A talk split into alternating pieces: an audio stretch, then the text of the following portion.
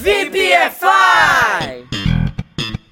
Salve, salve VPFires! Update 372. E aí, sabe me dizer qual é a diferença entre all e whole? Essa é uma dúvida bastante comum entre alunos quando querem dizer todo ou toda, porém muito fácil de resolver. Se você também tem dúvida de quando usar um deles, se liga aí na explicação. All Vamos direto ao que interessa, sem enrolação nem complicação. All usa-se antes de artigos. Por exemplo, all the planet speaks English. Todo o planeta fala inglês. All the food is on the table. Toda a comida está na mesa. All the people in here are Americans. Todas as pessoas aqui são americanas. Whole é utilizado depois de artigos. For example, the whole planet speaks English. O mundo todo fala inglês. The whole food is on the table. A comida toda está na mesa.